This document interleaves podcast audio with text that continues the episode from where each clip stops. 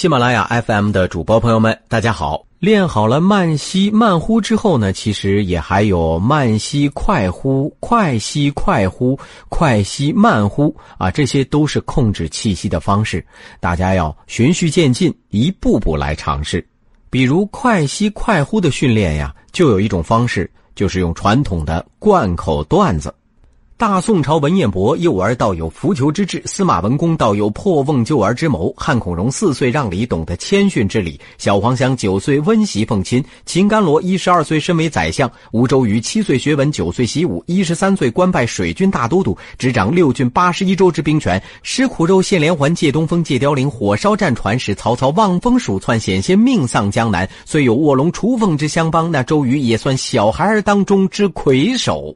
献丑，献丑。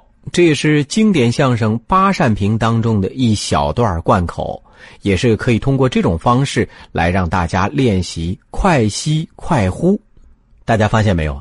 气息控制在实际录制节目的过程当中，比如刚才就有一个重要的使用，就是换气。在录制节目的时候，肯定不是表演您一口气到底能说多长的话呀，而是随着说话的自然段落，不断的补气换气，对吧？有些主播朋友呢，就是一录节目就觉得气不够用了，气不够用了就随意停顿了，甚至录到最后有点大喘气了。那我们学会了用气之后，怎么来换气呢？这儿有一个口诀提供给大家：句首换气，无声到位；句中换气，小量补充；句间换气，从容不迫；句尾换气，余气托送。我们就来举个例子。中央人民广播电台，各位听众朋友，现在播送中央气象台今天晚上六点钟发布的北京地区天气预报。感觉出来没有？在各位听众朋友这段的之前，我已经吸气了；发布的这个时候，我已经换气了。大家也可以来试一试啊！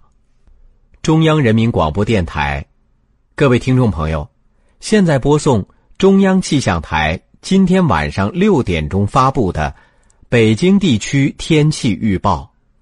好，今天气息控制的大致方式就给大家介绍到这里，朋友们要多多练习。好，今天的课程就到这里，下次课程再见吧。